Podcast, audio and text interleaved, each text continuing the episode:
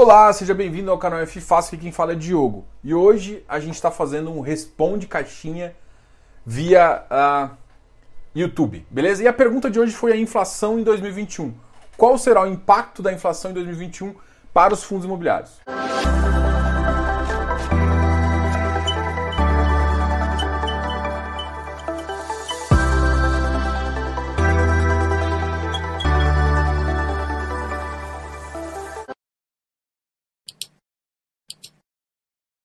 Bom, a pergunta é muito, muito complexa, mas eu vamos separar por partes. Vamos pensar agora num FI que tem IPCA na sua carteira.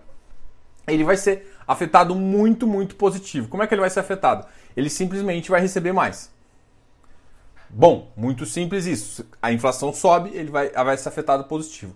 Normalmente, se a gente tiver uma inflação alta e a gente depende agora, aí os outros setores vão, a gente vai ter que traçar alguns cenários. Traçar cenários, por exemplo, de PIB. O PIB crescendo, a gente tem espaço para aumentar aluguel via, da mesma forma, repassar o IPCA para aluguéis, isso já estou pensando em F de tijolo, e se isso for repassado, você tem sim um aumento também do rendimento de tijolo. Isso só é permitido se o PIB aumentar. Por quê? Porque aí as empresas estão tá, conseguindo gerar lucro e estão conseguindo gerar receita, né? rendimento para o país significa que elas devem estar captando um pouco também. Então significa que a economia está girando e ela consegue é, absorver esse aumento. Se não, a gente, a gente pensa que se, a, se as indústrias e as empresas não conseguirem absorver o aumento, esse aumento não pode acontecer. Ou, se eles acontecerem de qualquer forma, vai aumentar a vacância e para você perder renda da mesma forma. Então, isso é o impacto. O segundo impacto é o impacto uh, da, da, da, taxa de juros. Mas a taxa de juros está tão baixa que se a gente subir até 4, 4,5%, é uma subida saudável que não impacta tanto uh, o incentivo. Tanto é que a gente estava falando em incentivos em 2019 de uma taxa de juros de 4, 4,5%. Então a gente tem muito espaço para subir sem que os incentivos continuem, assim, porque uma taxa de juros 4% ao ano, a maioria dos empresários, a maioria das pessoas acham uma taxa muito baixa de você conseguir. Isso pensando numa, numa inflação ainda que está subindo, ou seja, de ganho, de ganho real, a gente está em, em, torno de. está pensando em ganhos de 1,5. Um, um Enquanto isso, a gente está em ganhos em juros real negativo. A gente estava com uma taxa de juros 0,16 e se você olhar o IPCA desse mês, uh, foi muito acima disso. Então, realmente a gente está num mês e tem passado por um, um momento de juros real negativo. Se a economia ajudar a gente, a gente consegue refletir e sair disso com uma taxa de juros sendo uh, aumentada de uma forma mais, uh, mais simples. Se ela for aumentada de forma mais simples, os ajustes, tanto em FI tijolo, vão ser muito melhor. Então, sim, a gente tem que pensar em dois cenários, que é o que eu estou querendo que você, que você entenda. É, o IPCA vai ser. Os, os rendimentos de IPCA vão subir. Então, FI, a IPCA, ele deve fazer um ajuste de preço aí, porque ele está positivo. Agora, tijolo. Tijolo tem dois cenários. Se a economia ajudar, você vai receber mais rendimento e isso pode fazer com que o preço não caia tanto.